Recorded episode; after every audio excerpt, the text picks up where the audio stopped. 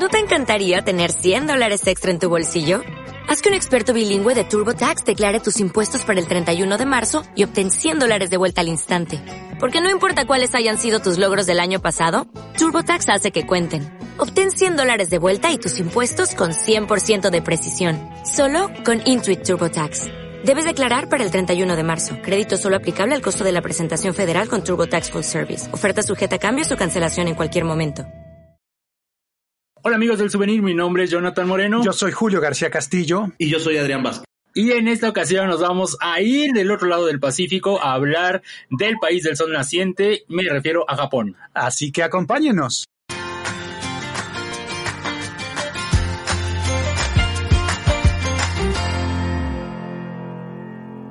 Amigos, si le dieron play a este podcast es porque seguramente les apasiona viajar tanto como a nosotros. Y si tú que estás del otro lado de los auriculares piensas que ir a Japón es muy complicado, tal vez te convenga inscribirte a Club Premier. Club Premier es el sistema de recompensas que consiste en acumular puntos para después usar en tus próximos viajes.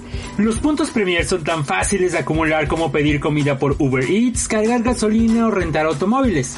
Esos puntos Premier puedes utilizarlos después para adquirir vuelos, noches de hotel, seguros, cruceros y artículos de viaje. Si deseas inscribirte gratuitamente, puedes hacerlo directamente en su página clubpremier.com. Y ahora sí, vámonos de viaje hasta el país del sol naciente.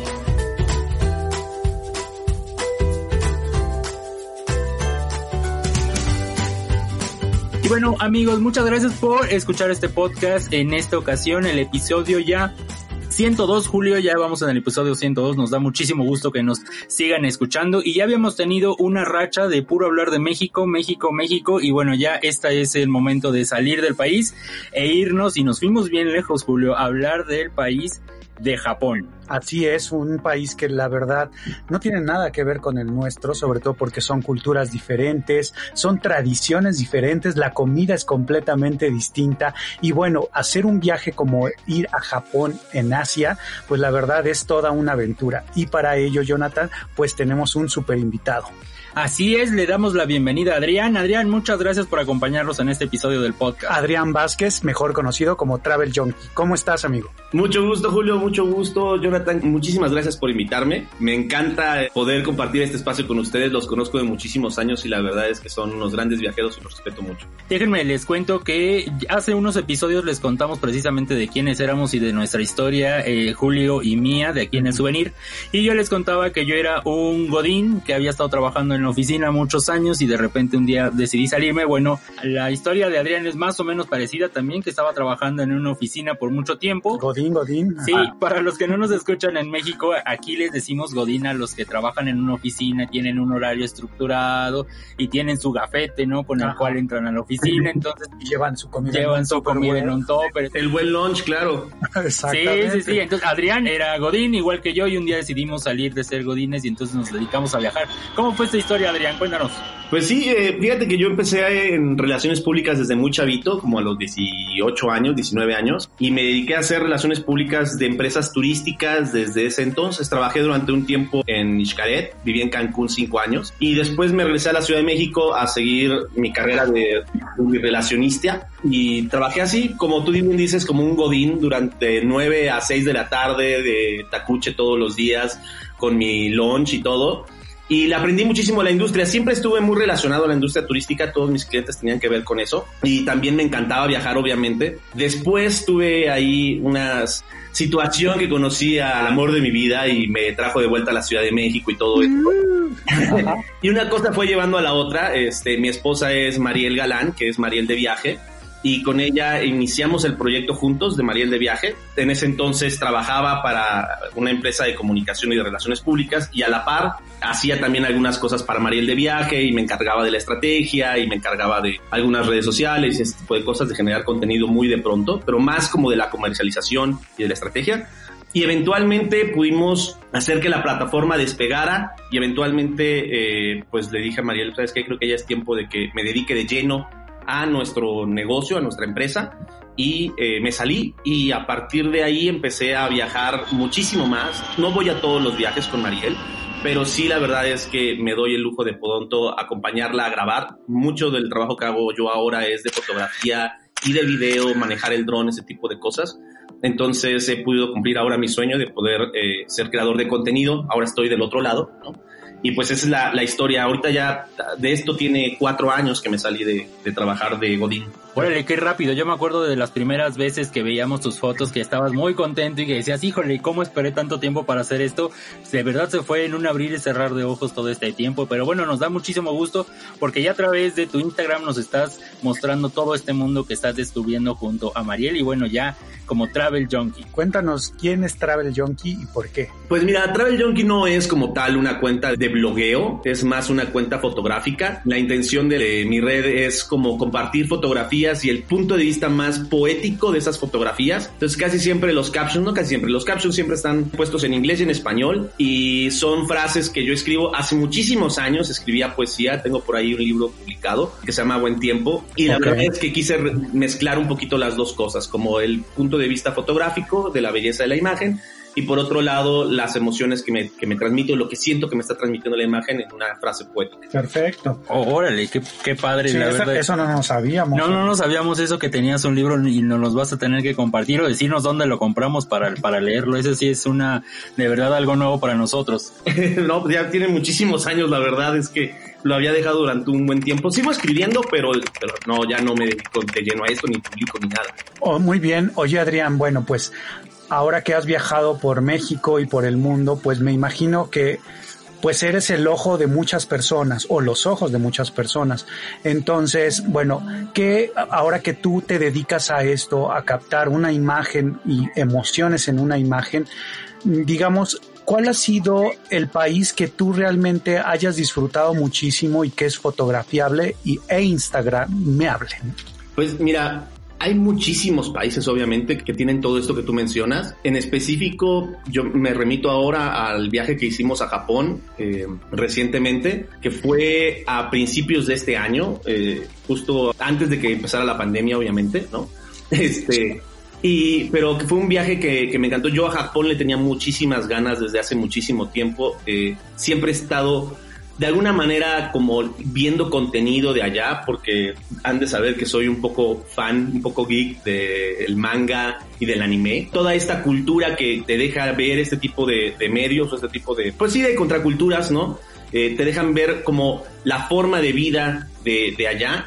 Y había muchas cosas que a mí llamaban mucho la atención, pero una cosa que siento que, que converge en Japón, que convergen en Japón, que son bien interesantes para el tema de creación de contenido, es justamente la mezcla entre una cultura milenaria y las cosas que son eh, completamente tradicionales, junto con la tecnología y el paso rápido que tienen ciudades, por ejemplo, como, bueno, el ritmo rápido que tienen ciudades como Tokio, eh, completamente tecnológicas, súper avanzadas, pero que en la raíz de toda esa tecnología tienen una tradición fundamental de respeto a las personas, de costumbres muy, muy metódicas y de pronto que algunas personas pueden ver como cuadradas, pero que la forma en la que se mezclan es súper eh, súper interesante y visualmente muy atractiva. Fíjate que yo tuve la oportunidad también de ir a Japón, ya tiene muchos, muchos años, ha de tener como por, por dos o tres los años. dos me caen ¿no? gordos. No, no, no conozco Japón. Ay, no, no le gustó porque no ha ido a Japón Pues todavía. Pero bueno, yo tiene muchos años que, que tuve la oportunidad de estar por allá y a mí me sorprendía, Adrián, que en el 7-Eleven las personas pagaban con el celular cuando nosotros, bueno, eh, incluso en nuestra época, ni siquiera en Estados Unidos o en Europa, es tan común pagar con celular en la tienda de conveniencia todavía, pero para ellos es como lo más normal y todo el mundo pagaba con el celular. Y hay muchas cosas que tienen ellos que de verdad sí van en el futuro, o sea, ir a Japón es ir al futuro no importa si como yo fui hace muchos años o tú que fuiste ahorita, siempre van a ir adelantados en, en tecnología, pero por muchísimos años y es una de las cosas por las que vale, de, entre muchas cosas, ¿no? Que vale la pena visitar este país. Así es, hay cosas que ya están tan dentro de su cultura que incluso se ven viejitas, ¿sabes? O sea, eh, eh, son cosas como, por ejemplo, en, en, Shinjuku puedes encontrar, que es uno de los barrios de ahí de Tokio, restaurantes de ramen que son súper tradicionales, en los que tú entras y en lugar de tener que abrir un menú y despedir y que haya un mesero por el estilo, son como si fueran fondas rápidas, por así decirlo. Tienen unas máquinas que ya se ven viejas, eso quiere decir que, que como, como tú dices, ¿no? Que ya tienen muchísimos años utilizando esta tecnología. En la que el menú está impreso y tú le metes las moneditas, te da el cambio, te saca un boletito y se lo entregas al, cocinero. Para un viajero, creo que eso es súper útil porque no te enfrentas a que tienes la barrera del lenguaje. Es muy probable que, que, como viajero mexicano no sepas hablar japonés, pero no lo necesitas si quieres llegar ahí y pedir algo, ves la imagen, le metes la monedita, le pachurras el número de la imagen, te da el ticket, se lo entregas digo, o sea, sería, es amable decir saludar por lo menos, ¿no? Pero se lo entregas al, al, cocinero y tienes tu plato enfrente. Y no, no hablar japonés no fue ni un solo problema. Y ese tipo de cosas, de ese tipo de aplicaciones de la tecnología vuelven eh, muy práctico el destino, muy amigable para el viajero que no habla ese idioma. Eh, y así como ese ejemplo, hay muchísimos más de cómo la tecnología mueve, ha movido al, al destino. Así es, fíjate, esto que mencionas es súper importante. Yo me acuerdo que Jonathan me comentaba precisamente eso, ¿no? Que de alguna manera hay una emoción el ver todo en japonés, ¿no? Todos los letreros y todo eso, pero finalmente la tecnología ha ido transformando prácticamente eh, todo para que también nosotros podamos disfrutar y sepamos qué es lo que estamos pidiendo en un restaurante, porque a veces lo señalabas, ¿no? Y, nos pasó algo muy parecido en Corea, en donde pues si no teníamos el celular, pues sí empezábamos a sufrirlo, ¿no? Y ahora pues es una necesidad. Así es, hay, hay, hay un sinfín de, de situaciones, el manejo de los boletos en el metro, por ejemplo, las actividades que puedes hacer muchas veces en el destino. Y es justamente esto que tú mencionas de la tecnología lo que yo siento que choca tan fuertemente con esta otra parte tradicional de usos y costumbres que tiene un país como Japón. Ahora, también estamos hablando en esto de, lugares como Tokio, ¿no? Pero Japón tiene otros lugares que son mucho más de campo, que sí están, eh, eh, digamos, no están tecnológicamente tan avanzados, obviamente, como las grandes ciudades, pero que también tienen una forma de, de, moverse que es bastante amigable con el viajero. Recordando eso que mencionas, tuve también la oportunidad de viajar en el tren a uno de estos pueblitos. Yo solo estuve en Tokio y este pueblito que fui, que era precisamente por el monte Fuji, y es precisamente esta imagen que nos estás eh, contando, Adrián, que es eh, las calles pequeñitas en donde van los hombres generalmente ya mayores, como esta idea que tenemos, que hemos visto en las películas, que ya son personas como muy sabias, como si fueran, no sé, el doctor Miyagi o algo así, ¿no?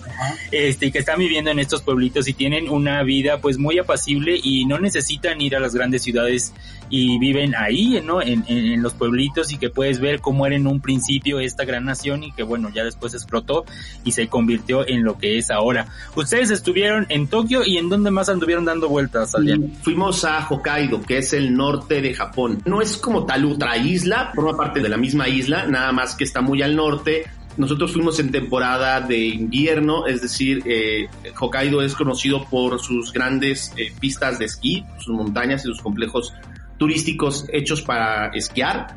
Eh, incluso la nieve de Hokkaido es como reconocida a nivel internacional como una de las mejores nieves para esquiar porque es súper esponjosita o muy suavecita. Este, y fue en realidad fue mi primera vez esquiando en nieve. Había esquiado aquí en México, en el norte del país, en no recuerdo. Monterreal, ¿no? Monterreal, Coahuila. Ajá, creo que fue en Coahuila. En, sí, Monterreal. ah, exactamente, ¿no? Pero pues ahí es, es, es, un complejo como hecho para esquiar, aunque no haya nieve. Eh, y esa había sido mi experiencia, pero la verdad es que sí me daba mucho, pues, nerviosismo el, el esquiar, porque en nieve, porque hay todo lo que te imaginas, ¿no? Es el estar, eh, no teníamos obviamente esquís, entonces tienes que rentar los esquís, las botas, la ropa que tienes que llevar también porque nosotros aquí en México, pues tú sabes, no, tenemos ropa de invierno para ese tipo de temperaturas. Entonces era como de chin, entonces, ¿qué nos llevamos de ropa? ¿Y será suficiente? ¿Y cuántas capas me pongo? ¿Y me voy a morir de frío o no? Y poco a poco vas entendiendo qué tan friolento eres y qué tanta ropa necesitas. Bueno, fíjate que ahorita estaba haciendo memoria y sí es una isla aparte. Están súper juntas, pero sí es una isla aparte Hokkaido. Y en Hokkaido está también esta ciudad que se llama Sapporo que tal vez algunas personas recuerdan o hayan visto una cerveza que también se puede conseguir aquí en México que se llama Sapporo. Una cerveza súper común, la lata tiene una estrellita y todo, y es la cerveza, quizás yo imagino que ha de ser la cerveza más tradicional o más famosa de Japón.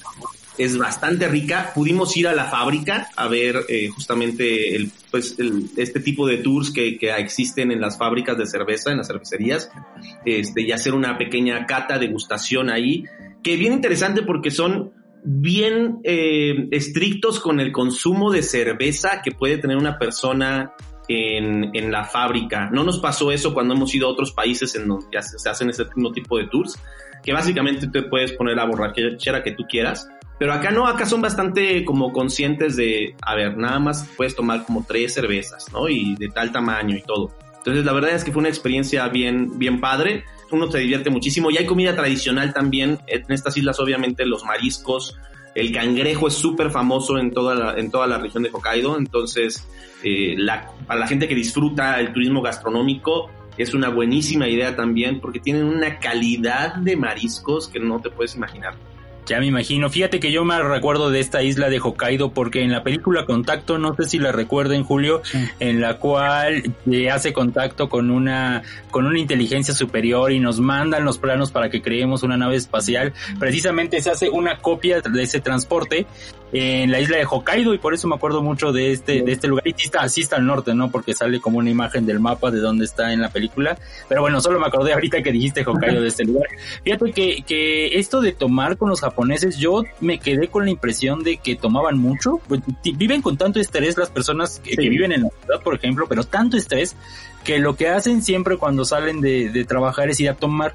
Pero después, eh, digo, informándome más, escuchando podcast y, y, viendo en internet, no es de que tomen mucho y se emborrachen, sino de que tienen una tolerancia al alcohol muy bajita. Entonces, sí. entonces, con una cerveza ya están, pero ya están hasta atrás. Entonces, no es de que tomen mucho, sino de que no la toleran tanto el alcohol, ¿no? Sí, 100%, ¿eh? yo también noté eso. En Tokio fuimos en algunos lugares en la noche que son como bares muy comunes o muy tradicionales, en los que son como si fueran nuestros mercados de comida tradicional acá en México. Muy, muy lugareño el asunto. Ajá, pero son barecitos súper chiquitos donde caben unas ocho personas a lo mucho, quizá diez, ¿no?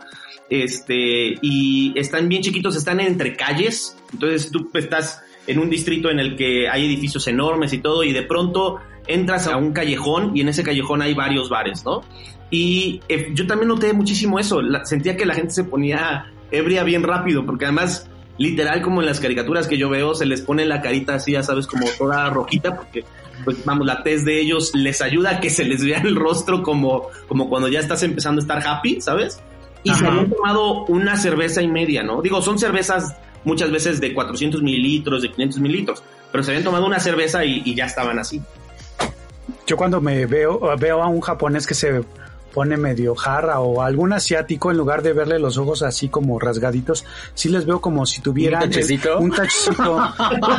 sí, es como si fuera una, es una historieta, pero es, es como muy, muy chistoso. Y, y bueno, tienen dentro de toda esta cultura que es tan, tan especial, pues muchas cosas, ¿no? O sea, el, el, tema de que a veces estás en Tokio y hay tanta gente, es abrumador, son millones de personas al mismo tiempo. Puede sonar un poco caótico, pero también es parte del encanto. ¿Cuál fue tu impresión de esto, Adrián? Fíjate que a, a, mí Tokio, yo creo que sí es la ciudad que más me ha gustado. Y, y, hablando de ciudades tipo Nueva York, tipo Londres, tipo París, Ciudad de México, eh, Sao Paulo, he tenido oportunidad de estar en todas ellas. Tokio ha sido la que más me ha gustado, justamente por todo esto que estamos mencionando, de que la cantidad de personas que hay es impresionante. Nosotros como gente que vive en la Ciudad de México, sabemos lo que es una ciudad que tenga tantísimos habitantes y que tenga un ritmo de vida tan acelerado. La verdad es que cuando, cuando tuve oportunidad de ir a Nueva York, me quedé un poquito desilusionado porque yo pensaba que iba a encontrar justo lo que sí encontré en Tokio que era un, un, ritmo todavía más acelerado que en la Ciudad de México, pero más ordenado también, y que iba a encontrar como este tipo de ciudades en las que nadie se fija en ti, que, que, son un poquito rudas. A mí me gustan que las grandes ciudades sean así, porque siento que hay muchísimas historias que puedes vivir en, la, en el anonimato, por así decirlo. Eh, la gente está tan concentrada en lo que está haciendo ella que no se está fijando en los demás, que eso le permite a las personas ser muy como son nada más, ¿sabes? Muy, muy auténticas. Y siento que eso no lo noté tanto en Nueva York, pero en Tokio se me hizo impresionante la cantidad de personas que van tan centradas en ellas mismas, en lo que están haciendo, en sus problemas y todo, que no les importa eh, pues lo que piensen las demás personas o lo que esté sucediendo a su alrededor. Un caso de esto son, o sea, un, ejemplo de esto son las cosas que suceden con respecto a las contraculturas que hay en Tokio, los diferentes eh, grupos como los kawaiis, por ejemplo, ¿no? O, las lolitas, o toda este, o sea, hay una infinidad de grupos que se visten de maneras diferentes, que hablan de manera diferente, que visitan y hacen actividades pues completamente diferentes como los estudiantes que se van a los karaokes que son de dos personas. Hoy o una persona sola que se mete a un karaoke a cantar, ¿sabes? O sea, aquí en México yo no me imagino a nadie que, vamos, vivimos en un país en el que ir al cine solo es visto como de, ay, qué persona tan solitaria, ¿no? Mientras que en Tokio tienes personas que, que, viven en cafés internet, o sea, que, que se, su, su casa, su departamento, por así decirlo, su habitación que rentan para vivir, es un café internet. Es gente que ellos están tan preocupados en yo vengo a hacer esto por, por mi onda y no se fijan tanto en lo que la gente piense de ellos. Y eso se me hace súper interesante en, en, la forma de vida de una ciudad. Por eso me gustó, yo creo que la ciudad que más me ha gustado sí ha sido Tokio. Y cierta gusto, morbo y placer en ser un número en una ciudad, ¿no? De precisamente como tú lo dices, que nadie se fije en ti, que puedes hacer y deshacer, vivir tu vida como quieras y de verdad no le va a importar a nadie. Y eso en ciudades como la de México y más en la de Japón, pues yo creo que por eso tienen toda esta, como tú les decías, ¿no? Los kawaii, los kawaii, déjame ver si entiendo, son los que son eh, los amantes del anime o somos los o son los que no somos los amantes del anime? No, no, no. Eh, kawaii significa la palabra kawaii significa como tierno o bonito o lindo. Eh, entonces el estilo kawaii es la gente que se viste y actúa o ah, habla como siendo super cute, ¿sabes? Como super lindo. Este, y entonces se visten con colores como muy rositas, muy tiernos y utilizan un chorro de, aditamentos y de accesorios en su cuerpo. Y sí hay ciertas cosas o expresiones que utiliza la, cultura kawaii, eh, que son expresiones japonesas que ven en las caricaturas. Eh, o, ¿Has visto estas, eh, esta expresión de como de gatito que mueven las manitas hacia el frente como si fueran unos gatitos, como el gatito dorado que mueve las manitas, ¿no? Eh, y que le hacen como miau. Van, este tipo de personas utilizan incluso este tipo de, expresiones, ¿no? En su, en su hablar normal, por así decirlo, ¿no? Este, los otakus son los, eh, son los amantes del anime y del manga. ah, esa era la palabra que estaba confundiendo. Así es. Que yo creo que entraría un poquito yo en esa definición. Y para los que en México habemos muchos de ellos, que, somos amantes de anime porque crecimos viendo Los Caballeros del Zodíaco 7 de la mañana en los fines de semana en Canal 13. Este, o, los que veían Candy Candy, o los que veían Remy, ¿sabes? Todo ese tipo de, de, caricaturas que veíamos de chiquito. Hay una zona que se llama Akihabara, que es la meca del anime en Tokio y es básicamente un distrito que está repleto de tiendas gigantes, enormes, eh, son edificios completos de, de puras cosas relacionadas al anime y al manga. Está muy padre. Oye, y el tema de las lolitas, cuéntanos todo eso, porque es una cultura definitivamente. Eh, voy a hacer una, antes de que nos contestes, eh, y les voy a hacer una confesión aquí. Yo cuando estuve por allá, sí me llamaba mucho la atención entrar a una tienda donde vendían eh, videos y revistas porno porque me llamaba mucho la atención precisamente siendo tan culturas tan diferentes como veían el porno este y pues, precisamente el porno de Japón no deja que se vean los genitales, entonces lo, le ponen un blur o le ponen de estos típicos cuadritos para que los genitales no se vean en el porno, aunque pues si el acto se está viendo totalmente, ¿no? Y esta es una de las cosas a mí junto con las loritas que se me hacen como súper raras, sobre todo por el tipo de cultura que es, que son muy respetuosos, que siempre eh, pues tienen como los lineamientos de cómo debe ser la sociedad, y yo creo que esto es un escape cultural muy cabrón que tienen eh, eh, precisamente estas dos cosas, ¿no, Adrián? ¿Tú cómo lo ves? Es, es completamente correcto lo que dices. Eh, hay una mezcla entre el erotismo y el respeto, o no, no sé, la timidez quizá, ¿no? Más que respeto, porque es una cultura que, le da un gran valor a la privacidad.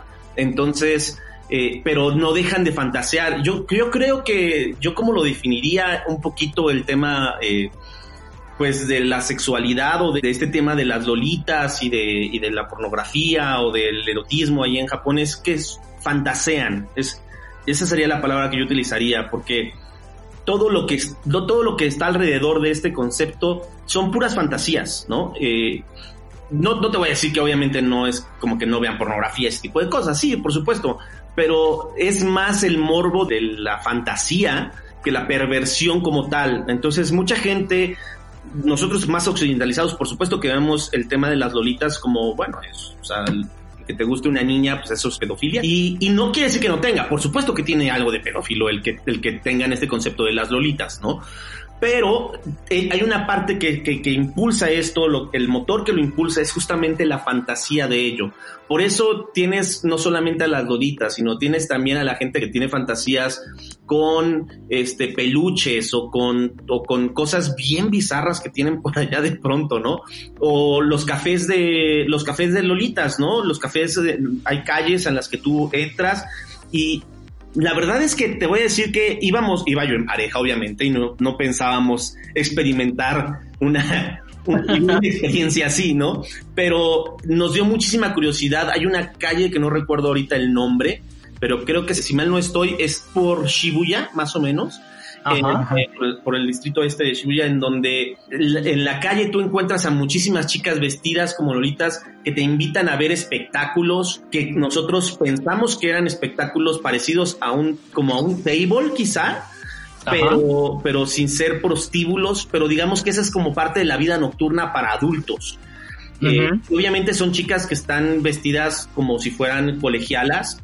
Eh, quiero pensar que todas son mayor de edad, por supuesto, pero que tienen el look de, gente que es menor de edad.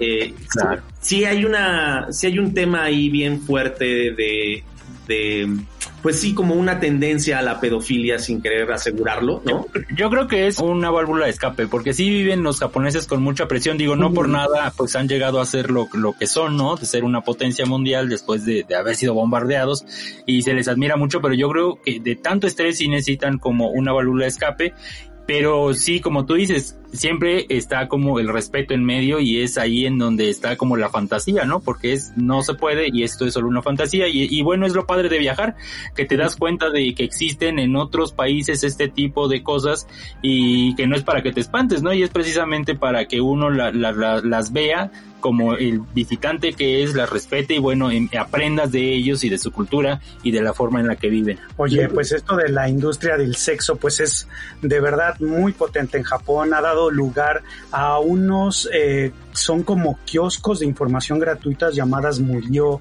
a Night Show que son empresas que informan y gestionan este ocio nocturno que va desde la picardía más así, más banal, hasta el sexo duro, ¿no? Y esto puede ser incluso la contratación de un hostess, que es un hombre o una mujer que te va a acompañar y simplemente para hablar, para, hablar, para vestir eh, y bueno, para completar estas fantasías, pero lo que sí es penado en Japón es que exista penetración. Mm, o sea, que más bien todo está alrededor de ese morbo, ¿no? claro, claro. Incluso te diría que, y, esto es algo importante para los viajeros, eh, es bastante complicado, o sea, el tema del, del turismo sexual, a diferencia, hay ciudades en las que son muy común, como en Ámsterdam, por ejemplo, ¿no? Pero los llamados prostíbulos en, en Japón no son accesibles para los turistas, son para locales. Entonces, si no pareces local y si no hablas japonés, ni siquiera te dejan entrar. Ok. ¿no? Y es una forma en la que, que no es algo legal, por supuesto, obviamente, ¿no? Eh, eh, pero, pero, no es como que esté estipulado en la ley. Pero, pero el gremio de, de lugares para este tipo de actividades estipuló esa regla en la que no, justo para no fomentar el turismo sexual, ¿no? Entonces es como, esto es para los locales, ¿no? Eh, y, la verdad es que también algo, Jonathan, que tú, que tú mencionabas es bien importante, que es, sí, por supuesto, viajar te abre el panorama a muchísimas cosas y creo que una de las cosas más importantes es entender que no es nuestra cultura, no es nuestra forma de ser quizá, pero cuando viajas tienes que aprender, tienes que abrir tu panorama más, abrir tu mente más y entender que es la, hay una razón por la que la cultura de un país es como es y las reglas que tienen, las reglas sociales que tienen son como son. Y, y en el tema de Japón es, eh, y no solamente de Japón, pero vamos, de, de, los países asiáticos, vienen de una cultura que no es propiamente como nosotros lo decimos, ¿no? O sea, justamente es lo contrario, lo occidental, que es la cultura que nosotros tenemos. Entonces hay muchas cosas que nosotros vemos de una manera distinta. algo para poder entender un poquito el tema de las lolitas y eso, hay un documental en Netflix que no estoy seguro, pero creo que se llama Idols. Que, que está ahí en, en, en, Netflix, en el que habla justamente de la cultura de las idols. Las idols son chicas jovencitas que les gusta cantar y bailar eh, y que buscan ser como cantantes pop. Eso, eso es como, o, o, famosas. Creo que es, es más como ser famoso que ser cantante en específico, ¿no? Y hay una situación porque en el documental hablan justamente de cómo hombres mayores, te estoy hablando de hombres de 50 años, gastan todo el dinero de, sus, de su salario comprando artículos como pósters, fotografías firmadas, yendo a conciertos que, que suceden eh, prácticamente en restaurantes, ya sabes, como familiares, en los que la chica esta se presenta y a después tienen un meet and greet, que es cuando tú puedes conocer a la, a artista, y les compran sus artículos, sus CDs, hechos de manera, pues, o sea, eh, local, casera, ¿no?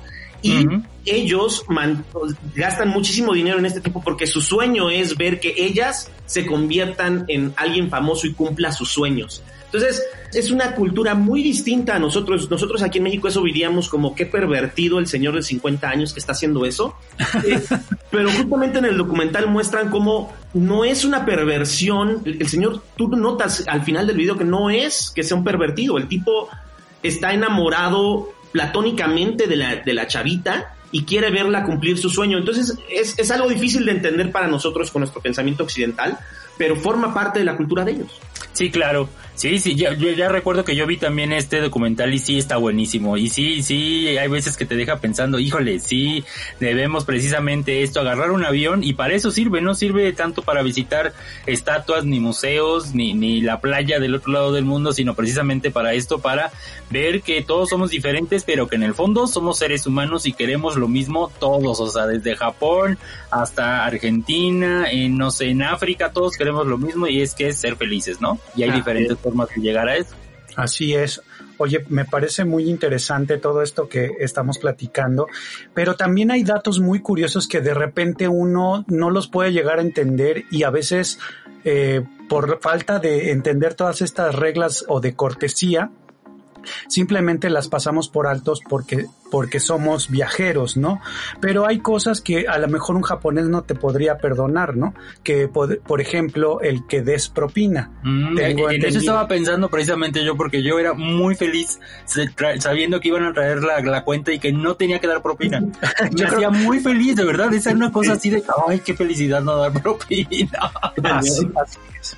Y, nos gustaría saber, Adrián, cómo, qué es lo que te encontraste, porque hay tantas cosas curiosas que todo el día, incluso yo siento que este tipo de viajes son cansados, porque tu cerebro está captando tantas cosas que de verdad te culturizan, esa es la realidad, pero hay cosas muy curiosas como esto de la propina o como cuando te van a dar un billete o tú lo tienes que entregar, tiene que ser con ambas manos.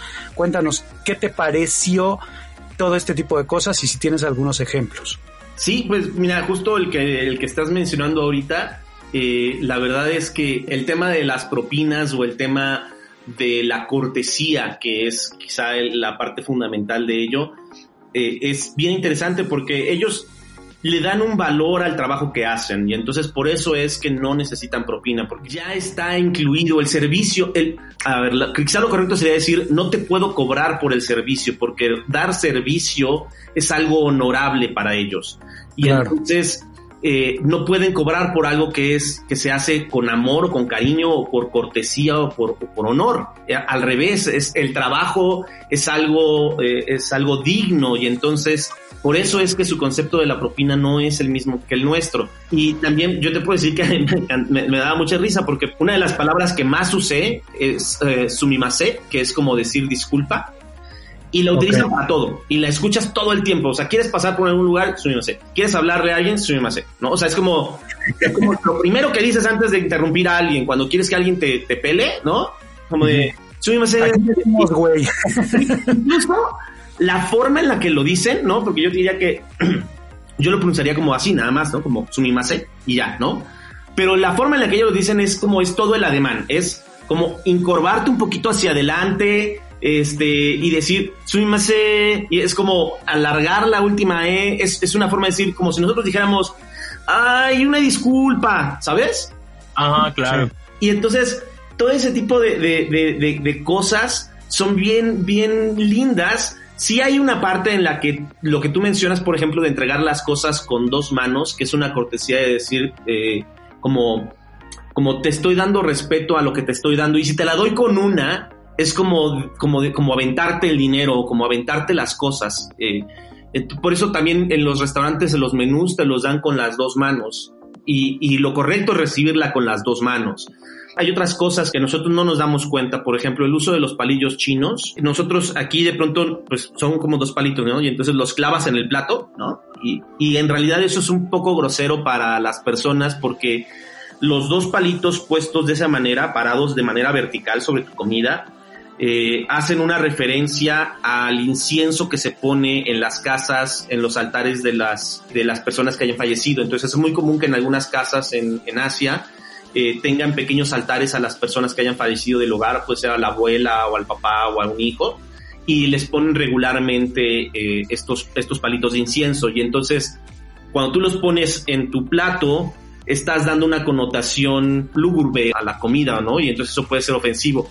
Lo que también eh, hay que rescatar mucho es que es una cultura que comprende exageradamente que eres un turista. Y eso es, un, es un gran beneficio. Hay ciudades como por ejemplo París, ¿no? Que si tú llegas tratando de hablar inglés, pues te ven muy feo los parisinos, ¿no? Este, otras ciudades en las que, pues como que es, ah, qué bueno que seas turista, pero hazte para allá. Y ellos no, por lo menos en mi experiencia, yo no sentí que fuera así, yo sentí que fueron súper amables con nosotros como extranjeros y que entendían que nosotros no conocemos su cultura y te dejan pasar por de, largo la mayoría de estas cosas. Así es, pues luego luego se nota cuando un país está más avanzado, ¿no? Incluso culturalmente. Y este tema del respeto pues se ve incluso en su ideología, en sus costumbres y por supuesto lo que van ganando a través de las generaciones, todo ese respeto. A mí me, me sorprendía ver, estaba, no sé, tomando un café mientras veía pasar la gente y los jóvenes se encontraban en la calle y no, pues los latinos somos muy así, ¿no? Del beso, el abrazo, y la caricia. Y ellos no, o sea, sí se, se respetan con su sana distancia que está muy de moda en este tiempo. es, es precisamente así, o sea, no se tocan, se saludan muy respetuosamente como casi como si fueran señorcitos, ¿no? Los, los, los incluso los adolescentes, o sea, se saludan de lejos eh, y, esto, bueno, ya es parte de su cultura. Y mucho más ahora, si te fijas tú, nuestra cultura acá en, México, no es que nos faltemos al respeto, ni mucho menos, pero ya no tenemos tantos honoríficos. Es decir, tú no conoces a alguien que es de tu edad y le hablas de usted, nada más porque no lo conoces. Quizá hubo un tiempo, hace muchos años, en los que si tú no conocías a una persona, sin importar la edad que, tuviera, aunque fuera de tu misma edad, pues le ibas a hablar de usted. Y todavía en algunos pueblos es más común, ¿no? En el interior de la República. Pero acá en, las ciudades grandes no te topas con eso ni desde chavito.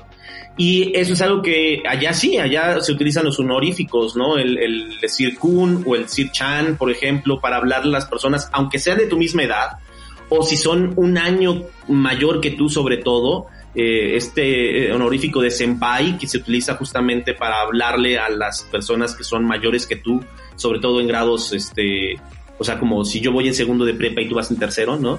Eh, y, y eso lo notas en todos lados, lo notas en la forma en la que se refieren con sus adultos mayores, lo notas en la forma en la que una persona se dirige hacia ti o en la que un prestador de servicio como un policía o, o, o alguien que trabaja en el metro se refiere hacia ti la verdad es que la, cultura del respeto es impresionantemente diferente. También no te voy a decir que si bien eh, todo esto nace desde casa, como ya bien lo decimos, la educación eh, se, se, mama en casa, pero también te voy a decir que el mismo gobierno fomenta este tipo, que se mantengan este tipo de tradiciones.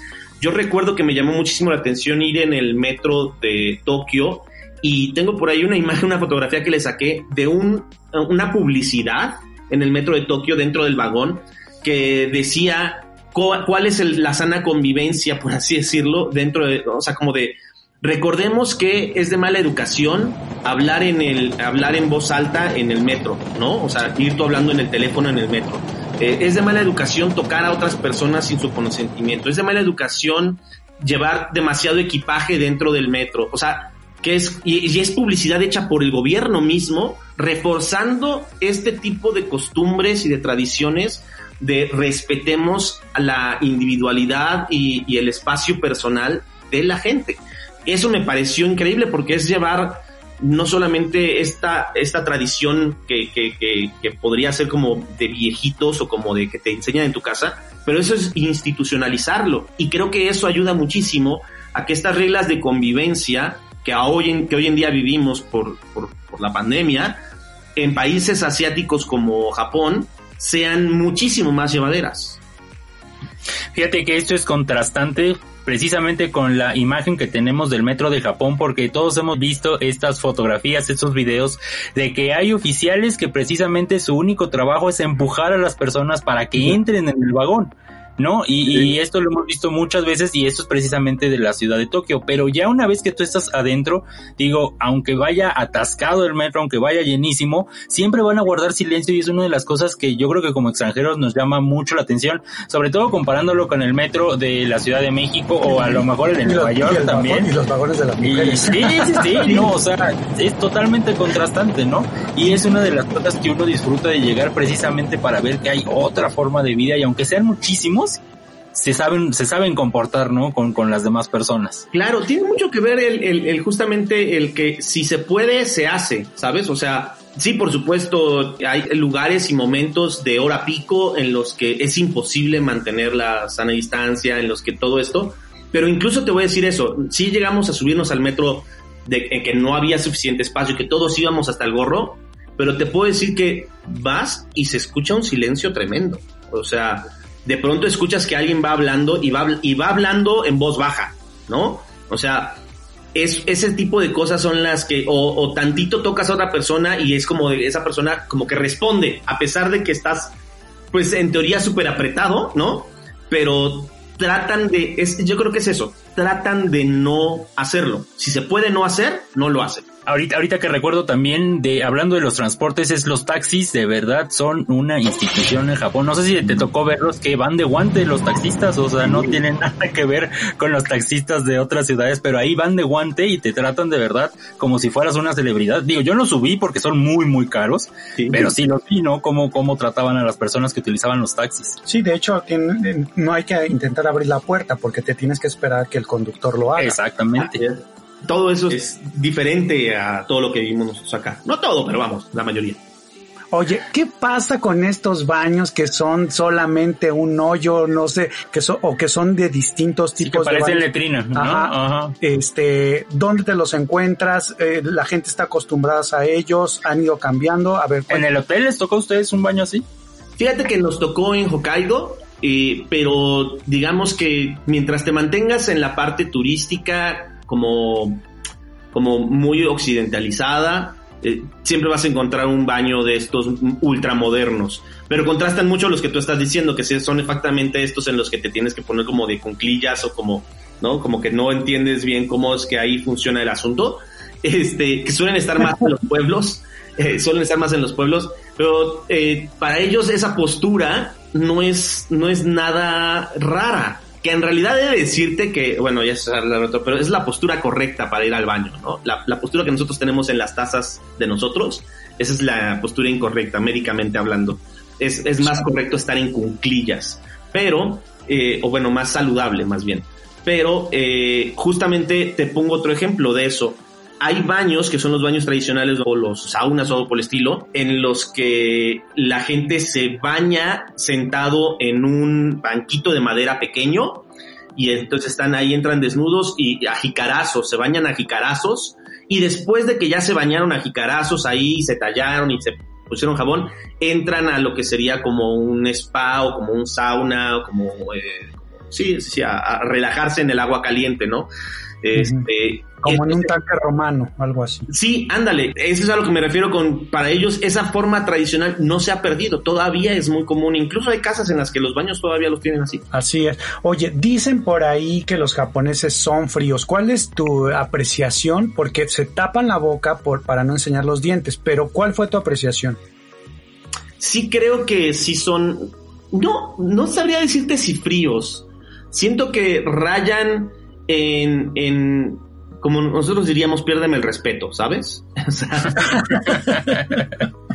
Ah, es eso, no, no siento que sean fríos, siento que les cuesta mucho trabajo tratar de no insultarte de ninguna forma. Y entonces esta ignorancia de, de si tú te vas a ofender, de si tú te vas a, a, a sentir, de si lo vas a tomar mal, hace que no sean tan efusivos, no sean tan cariñosos, no sean tan, ¿no? O sea, incluso la forma de hablar, no es como que te grita, ya, porque te voy a decir por qué siento que no son fríos, porque ya entre ellos, entre amigos, son bastante gritones, son bastante llevaditos, son bastante, o sea, no de tocarse y así, pero sí de hacerse bromas, sí de comentarios. Nosotros eso lo tenemos desde el inicio, o sea, hay veces que nosotros tenemos ese problema más bien, que la gente es como de, ay, es que este me está gritando. Y tú no estás gritando por ofenderlo, ni mucho menos, ni porque estás enojado, sino porque pues, eres latino, ¿no? Sí, pues así estamos acostumbrados. A mí me parece que sí, pues tiene que ver con, con la cultura, el respeto. Yo no siento tampoco que sean fríos, más bien, pues nosotros somos calientes, ¿no? Esa sería la, la cuestión, no precisamente así. O sea, a mí me gustó la verdad muchísimo Japón hay muchísimas cosas que, que aprenderle esta cultura de lo que han podido lograr, como ya he dicho, a lo largo de los años y que no han dejado de estar apegados precisamente a sus costumbres, a, al respeto hacia la familia, precisamente también ellos tienen un amor también, digamos, eh, para la familia y en esto se puede decir, por ejemplo, que los niños no son un niños de una sola familia, o sea, como que el pueblo, la sociedad se encarga de educarlos, ¿no? Entonces, si tú ves a un niño, pues es muy común ver a niños caminando solos por la calle porque no tienen nada que temer, ¿no? Es, Japón es uno de los países más seguros del mundo, entonces los niños se pueden ir desde los seis años, pero muy tranquilos a, a estudiar a la escuela.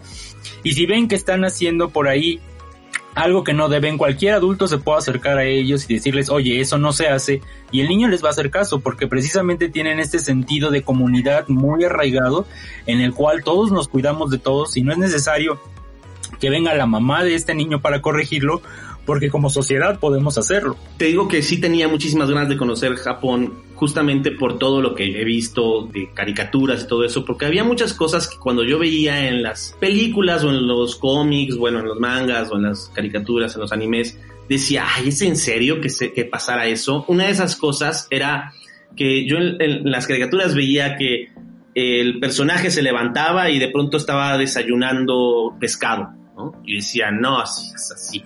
Yo ni de broma me levanto, o sea, un estudiante, ¿sabes? O sea, que va a la primaria, ni de broma estaría desayunando pescado. Yo desayunaba leche y vámonos corriendo, ¿no? Un, sándwich que me llevaba algo corriendo luego, luego. Y la verdad es que eh, no, sí es cierto. O sea, en la cultura de ellos hay, hay muchas partes, hay muchas ciudades, hay muchos niños que se levantan súper temprano, hacen su recámara, la dejan hecha antes de salirse de la casa bajan a desayunar, desayunan fuerte, desayunan pescado, arroz, ajá, huevo, y después se van a la escuela. Pero yo decía, oye, pues para eso yo necesitaría como tres horas antes, ¿no? Y era como, sí, efectivamente. Y, y por ejemplo, otra cosa que es rarísimo, en la mayoría de las primarias de Japón, los niños hacen parte del quehacer de la escuela. O sea, barren, trapean, limpian sus salones yo acá jamás en mi vida me hubiera imaginado que eso, eh, eso podría pasar o que eso pasara por acá, ¿no? O sea. O solamente por castigo, ¿no? Que dicen, ah, vas a venir fin de semana a limpiar las bancas o a pintarlas o qué sé yo.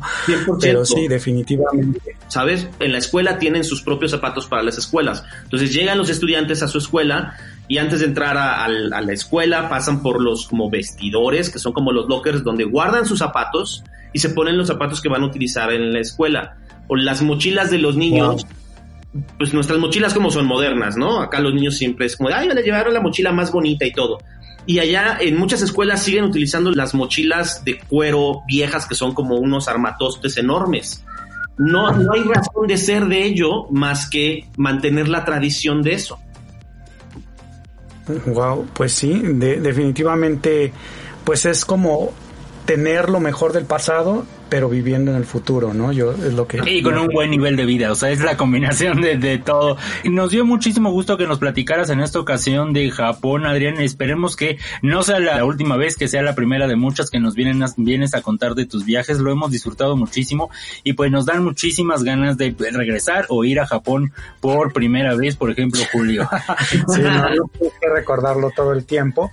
Este es un país que de verdad admiro muchísimo y que en algún momento estoy seguro que lo voy a poder palomear en mi lista de deseos, porque creo que cuando tú tienes un, un viaje pendiente por hacer, el universo pues te lo, te lo va a dar, pero también lo tienes que trabajar, ¿no? Sí, claro. Muchísimas gracias chicos, para mí también fue un placer platicar con ustedes. Para la gente que los está escuchando, bueno, que nos está escuchando, yo les diría eh, la conclusión de por qué un viaje a Japón es para vivir una cultura completamente distinta a la nuestra. Eh, el choque cultural es muy sabroso cuando lo haces eh, con conciencia de que vas a vivir el choque cultural y eh, por eso les recomendaría muchísimo viajen a Asia, viajen a, algún país de Medio Oriente en el que puedan vivir esta, este verdadero choque cultural con la conciencia de que lo van a, a vivir. Así es, Adrián, te agradecemos muchísimo. Si nos regalas, por favor, tus redes sociales, eh, donde te podemos localizar para que las personas que nos están escuchando pues sepan también el talento que tienes y el trabajo que haces. Claro que sí, muchas gracias. Lo pueden, me pueden encontrar en arroba travel. Se escribe, se escribe con J, pero yo lo escribo es travel junkie con Y y con K. Este, y ahí me pueden encontrar en, en internet. Está muy bien, pues muchas gracias Adrián y muchas gracias Julio por esta ocasión. Y pues bueno, pues nos escucharemos en el siguiente episodio viajando por alguna otra parte del mundo. Así que no se olviden de conocer Japón, es de verdad, es toda una aventura. Y síganos en nuestras redes sociales, en nuestro canal de YouTube, en, en eh, eh, bueno, suscríbanse a este, a este podcast si es la primera vez que lo escuchan, tenemos muchos episodios para, para que ustedes se claven a viajar por México en el mundo. Eh, y bueno, en todas las redes sociales estamos como el souvenir y en el souvenir.com. Y recuerden amigos, nunca dejes de viajar.